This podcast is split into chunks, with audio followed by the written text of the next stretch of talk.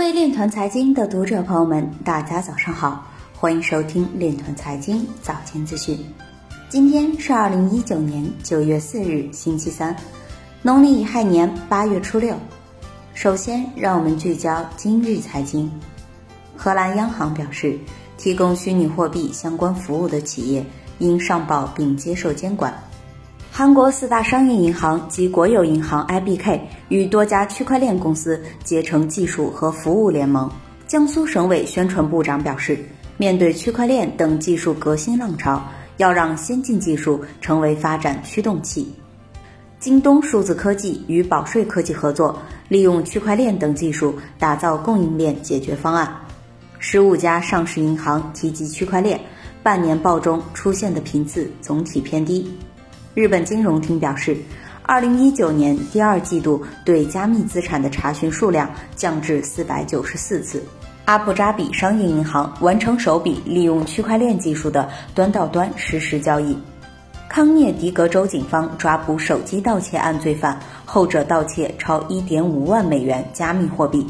黄彦勋表示，区块链等金融科技正重构整个金融生态模式。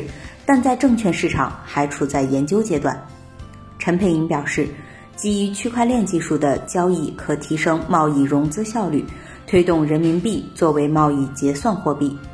今日财经就到这里，下面我们来聊一聊关于区块链的那些事儿。中国银行原行长、中国互联网金融协会区块链工作组组长李李辉。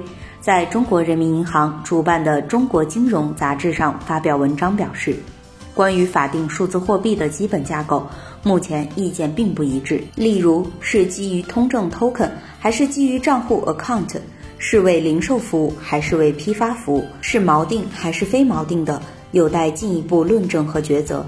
他认为，Libra 对现有货币体系构成了前所未有的挑战，超越国家主权，僭越中央银行。跨越商业银行，超主权数字货币有可能从根本上重构全球的货币体系。一是可能冲击主权货币地位，二是可能重塑货币霸权地位，三是可能形成跨越商业银行的金融体系，四是可能影响人民币国际化的进程。李李辉最后表示，应该积极应对数字货币发展带来的挑战。一是掌握数字技术、数字经济的主导权。二是加快数字金融制度建设，三是加强国际协调。